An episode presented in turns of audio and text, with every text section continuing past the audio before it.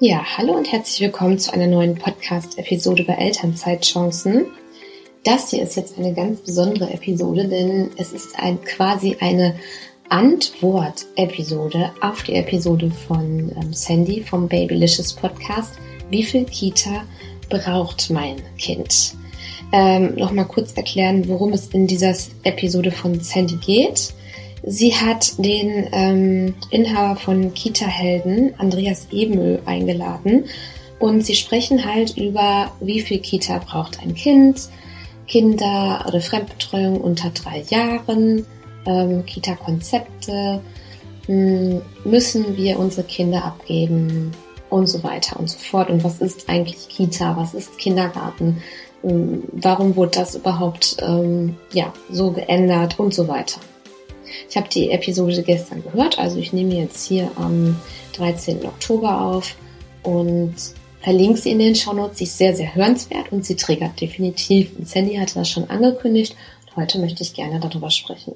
Also ich spreche erstmal, ähm, werde ich dir erzählen, warum ich darüber spreche, wie meine Situation ist, was in der Episode überhaupt erzählt wird und was meine Meinung dazu auch dann am Ende ist. Ähm, ja, bevor wir starten, würde ich mich sehr freuen, wenn du meinen Einnahmenbericht ähm, dir mal anschaust. Den Link findest du in den Show Notes.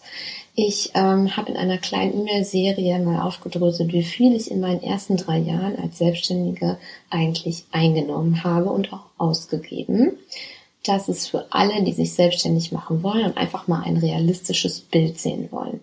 Es geht um die Jahre 19 bis 21. Dann plane ich am 29.12. abends ein Vision Board Workshop. In dieser Workshop wird dir, ähm, ja, wir kreieren zusammen ein Vision Board. Ich ähm, habe letztes Jahr auch an einem Vision Board Workshop teilgenommen. Ich fand es mega, mega, mega toll. Und du bekommst, wenn du teilnimmst, ähm, eine Vorlage, ja, damit du das nicht selber zusammenfrickeln musst. Wir sprechen darüber wir ähm, ja, überlegen uns, wie wir das Jahr 2023 angehen wollen. Wir tauschen uns auch und wir haben auch gemeinsame Zeit, das Vision Board zu erstellen. Ich gebe euch die Anleitung oder ich gebe dir die Anleitung, wo du da was findest. Und ja, dann wollen wir auch nochmal über Manifestieren reden und sich sein Leben gestalten und so weiter. Es geht nämlich ja in meinem Podcast auch einfach um die Kernaussage, wie willst du eigentlich mit deiner Familie leben? Also wie willst du sein? Wie willst du dein Leben gestalten? Genau, der Vision Board Workshop wird 29 Euro kosten und für Newsletter-Abonnenten ist der ein bisschen preiswerter und wird auch vorrangig erstmal angeboten. Also komm da gerne rein. Wenn du meinen Einnahmenbericht abonnierst, dann bist du auch automatisch in meinem Newsletter. Und jetzt starten wir einmal. Also warum spreche ich überhaupt über das Thema Kita in einem Podcast, wo ich vorrangig über Selbstständigkeit rede? Oder Selbstständigkeit in der Elternzeit. Am Ende hängt nämlich alles zusammen.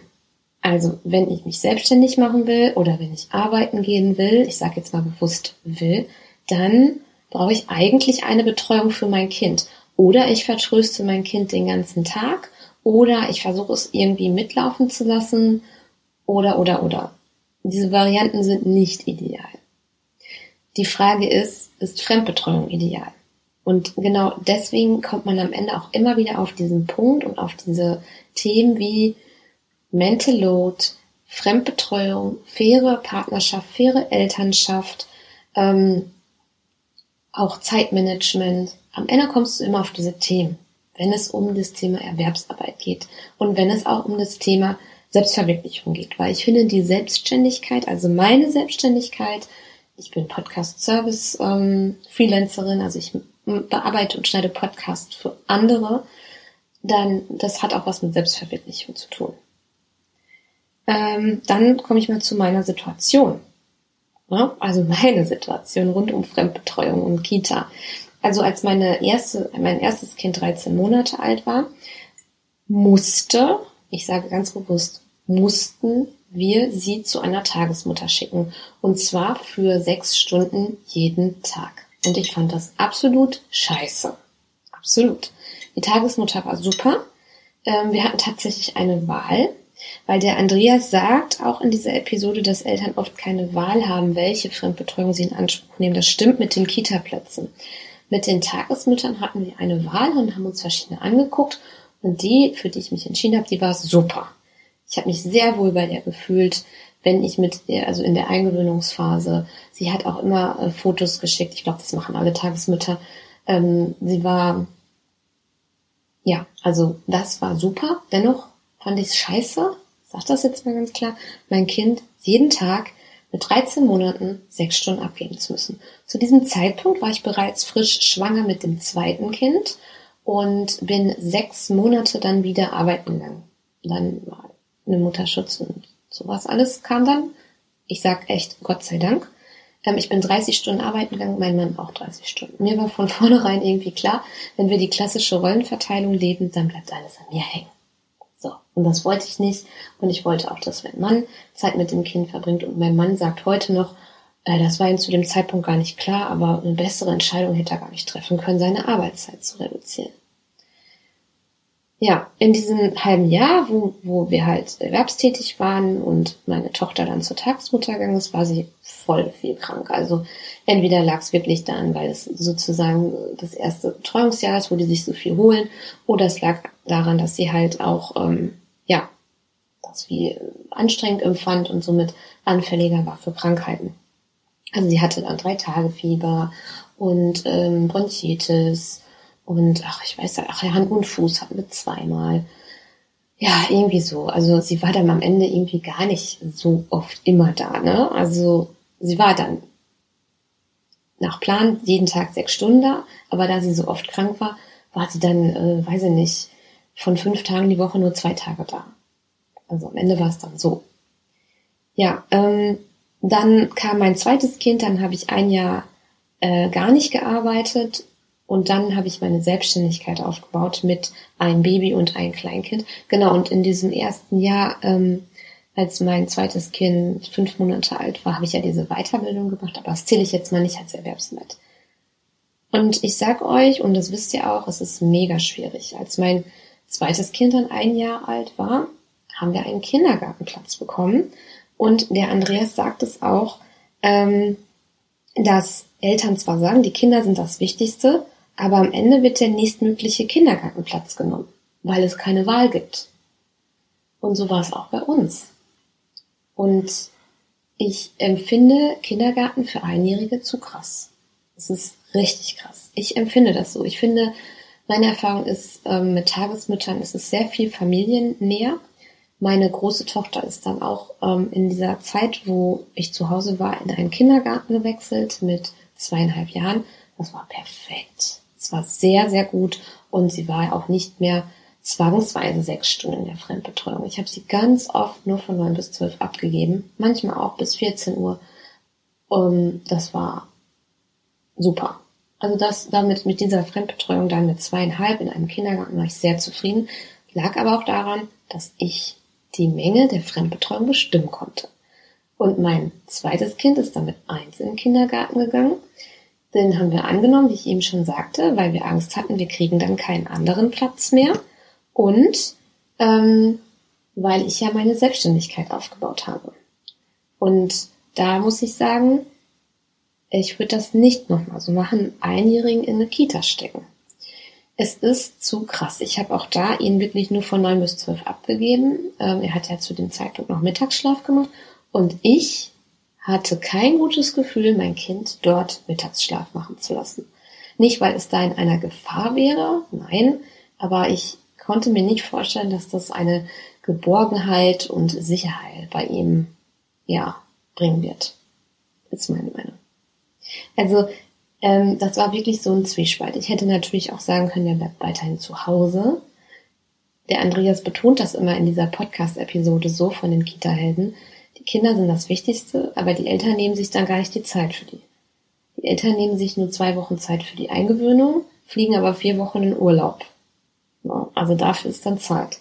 Die Eltern ähm, machen irgendwie zehn Jahre Berufsausbildung, Karriere und was weiß ich, aber haben dann nicht mal zwei Jahre Zeit, ihre Kinder zu Hause zu betreuen. Die müssen dann schon direkt in die Fremdbetreuung. Das sagt er. Und er hat auch recht. Er hat auch recht. Nur er sagt, jetzt kommen wir mal zu dem Punkt weiter, was er sagt. Er sagt, ähm, also er ist Experte, ne? er war Kita-Leiter, ist Kita-Leiter, Erzieher, also er hat wirklich viel Ahnung, sage ich jetzt mal so. Ne? Und er sagt, ähm, dass es Kinder gibt, die werden mit sechs Monaten von 6 Uhr morgens bis 18 Uhr abends abgegeben. Wenn er das erlebt hat, krass. Krasser Scheiß, ehrlich. Das, also ich will jetzt hier niemanden angreifen, der das macht, aber dahinter frage ich mich tatsächlich, äh, gibt's die Leute, die das machen? Warum machen die das? Und ähm, vermissen die nichts? Er sagt auch, ähm, dass man halt als Eltern kein nicht mitwirken kann mit den eigenen Werten in der Kita. Ähm, und es gibt äh, ja, genau, mit den kaum verfügbaren Plätzen habe ich schon gesagt, es gibt kaum verfügbare Kita-Plätze, der erste Platz wird genommen. Das ist so, wie wenn man sich, ähm, wenn es kaum verfügbare Ehemänner geben würde und man wird den nächstbesten nehmen, der einem zugeteilt wird. Das wird ja auch keiner machen. Und die, das Thema Bedürfnisorientierung ist nicht an erster Stelle in den Kitas. Ich glaube das tatsächlich.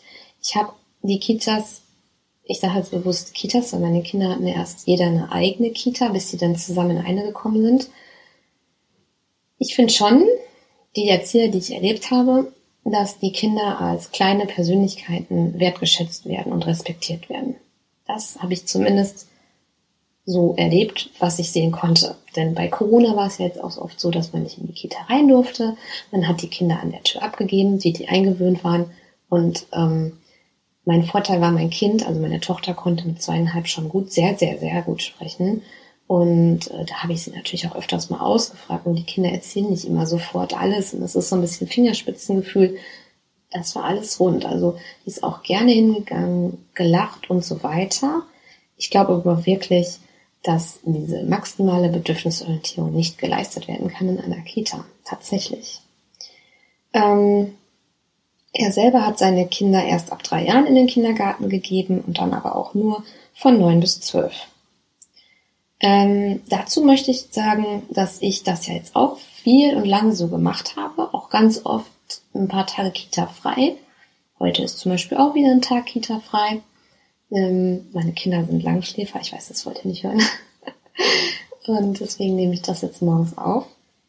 Ähm, aber ich sehe das jetzt bei den älteren Kindern. Jetzt ist meine Tochter viereinhalb und die hat da ihre Freundschaften. Und die sagt da auch, ähm, boah, schon so früh da. Und irgendwie brauchen die ja auch ihre Möglichkeiten, ihre Freundschaften da zu pflegen, weil die wollen sich dann hinterher nachmittags verabreden. Das geht aber nur, wenn die vormittags auch ihre Freunde gefunden haben, sag ich jetzt mal. Das kann man in drei Stunden jeden Tag schaffen, aber ich hatte öfter schon die Situation, dass sie sagte, sie wäre gern noch länger geblieben, um mit dem und dem Kind noch weiter zu spielen. Und dann ist es ja in unserer heutigen Zeit so, verabrede dich mal mit einer Mutter. Ja, das geht, aber die haben auch immer alle ihre vollen Terminkalender. Und wenn man, wenn ich dann sage, hey, unsere Kinder haben heute Morgen so schön gespielt, ähm, du kannst dein Kind gern zu uns bringen oder wir kommen zu euch, dann haben die so einen tollen Terminkalender, geht das alles wieder nicht mehr. Dann muss man drei Wochen vorher planen. Finde ich ganz, ganz schade. Ähm, ich befreie mich auch nicht davon, dass ich nicht so bin, sage ich ehrlich. Ähm, er sagt, es braucht einfach inspirierende Gedanken, wie Kita gelebt werden soll. Also früher war ja Kita der Kindergarten. Das war so ein 9 bis 12 Modell. Ich bin, ich selber war ja, oder ne, wir alle waren wahrscheinlich in so einem Halbtagskindergarten bis mittags. Ähm, ich habe sehr gute Erinnerungen davon und er sagt, ja, das war so wie, äh, nennt man das Limmerland oder so, wie so ein, wie so ein äh, Feen- und Elfenland, also man, also so sehr romantisiert. Und danach wurde daraus Kita, eine Wirtschaftseinrichtung, um die Kinder quasi wegzuorganisieren, damit die Eltern arbeiten gehen können. Und ich muss sagen, ja, ich glaube, genauso ist es. Es ist ähm, eine, eine Einrichtung, die aber kindgerecht ist. Meine Erfahrung ist schon, dass die kindgerecht sind, dass da, ähm, also dass es nicht solche Zustände sind wie in, sage ich jetzt mal, in der DDR. Aber äh, es ist immer noch mal so ein bisschen, hm. Er sagt aber auch immer, die Kernaussage, also die größte Kernaussage ist immer, man soll sich fragen, was für eine Mama man sein will und was für einen Papa, weil wir haben immer eine Wahl. wir müssen nicht arbeiten, weil viele das Argument bringen, sie müssen arbeiten. Und dann sagt er, äh, du musst nicht arbeiten. Dann hast du halt eine Einzimmerwohnung. Oder du kannst, du gehst nicht Vollzeit arbeiten, machst nur den Teilzeitjob. Oder du wohnst dann halt ganz woanders in einem anderen Viertel. Äh, stopp. Und genau das ist es. Die Kinder sind das Wichtigste. Aber was wäre denn, wenn ich jetzt, wenn ich, wenn, wenn wir jetzt damals gesagt hätten, ich gehe nicht 30 Stunden nach einem Jahr arbeiten, sondern ich bleibe zu Hause und kümmere mich um mein Kind. Ähm, wirtschaftlich gesehen wäre das wirklich sehr, sehr schwierig geworden. Und ich glaube, wir hätten uns das Haus, in dem wir jetzt hier leben würden, nicht leisten können. Dann hätten wir zwar in einer Dreizimmer ähm, Dachgeschosswohnung gewohnt, was bestimmt machbar ist mit zwei Kindern. Ja? Fragezeichen. Hat aber alles was mit Komfort zu tun. Aber was wäre denn, ich habe es dann der Sandy auch geschrieben, was wäre denn überspitzt gesagt, wenn man umziehen müsste, weil man sich das alles nicht mehr leisten kann, dann geht man irgendwie in den sechsten Stock in so ein Brennpunktviertel. Ähm, die eigene Post kommt schon gar nicht mehr an, weil das so eine kriminelle Gegend ist. Im Dunkeln wird irgendwo mit Drogen gedealt und mit Messern hantiert. Also völlig, völlig übertrieben jetzt dargestellt, weil ich ja die Wahl habe, weil ich ähm, auf ein Einkommen verzichten kann, um für mein Kind da zu sein. Ich weiß nicht, ob man immer die Wahl hat. Muss ich echt sagen, ich weiß das nicht. Zu dieser Episode gibt es einen Instagram-Post. Ich verlinke den in den Show Notes und schreibt unbedingt darunter mal, wie das bei euch ist. Unbedingt. Ja, ähm, also ich hatte damals das Gefühl, dass ich eben nicht die Wahl hatte, dass ich arbeiten gehen musste. Und für mich war das nicht schön. Ähm, es hat auch gar nichts mit meinem Arbeitgeber an sich zu tun, sondern es war dieses, ich muss jeden Tag von 9 bis äh, 15 Uhr arbeiten und äh, da gibt es auch keinen Spielraum. Da gibt es keine Flexibilität, keinen Spielraum. Ich muss gucken, wie ich danach, ähm, oder wir müssen gucken, wie wir danach äh, andere Termine unterbringen. Wir müssen das Kind noch ähm, ja natürlich auch mitnehmen. Wir müssen dürfen uns nicht vergessen. Es war nicht schön. Und das Witzige an der Sache ist, ich arbeite heute auch 30 Stunden. Nur völlig, völlig frei und selbstbestimmt. Das ist das Witzige an der Sache. Es ist genau dasselbe. Es fühlt sich ganz anders an. Ähm, ja, vielleicht sollte man da doch wieder auf die Arbeitgeber gehen und sagen, hier, ihr müsst flexibler werden. Aber gut, danach kam Corona, konnte ja keiner ahnen. Viele sind ja dann auch flexibler geworden. Ihr seht schon, es kommt, man kommt von Höchsten auf Stärksten bei diesem Thema. Mhm. Ja, also, zum Schluss möchte ich jetzt mal sagen, hört euch diese Episode an. Unbedingt. Sie ist in den Shownotes. Ähm, Triggerwarnung. Und fragt euch, wie er auch sagt, was wollt ihr für Eltern sein? Aber ich glaube, man hat nicht immer eine Wahl. Tatsächlich. Ich finde, er hat eine ganz klare Einstellung und zu 100 Prozent unterstütze ich die nicht. Aber ich glaube, ähm, dass Kinder, also dass eine lange und sehr frühe Fremdbetreuung, also ich gebe mein Baby mit sechs Monaten von sechs bis 18 Uhr ab, geht gar nicht. Sorry. Sorry, wer das macht, sorry, wer es machen muss. Für mich geht es gar nicht. Und wer sein Kind mit eins abgibt, jeden Tag acht Stunden, diese Fälle habe ich häufiger auch jetzt schon gesehen. Da sage ich immer, du, das machen die Leute nicht, weil sie es wollen. Und ich glaube, die haben keine Wahl. Gut empfinde ich das tatsächlich nicht.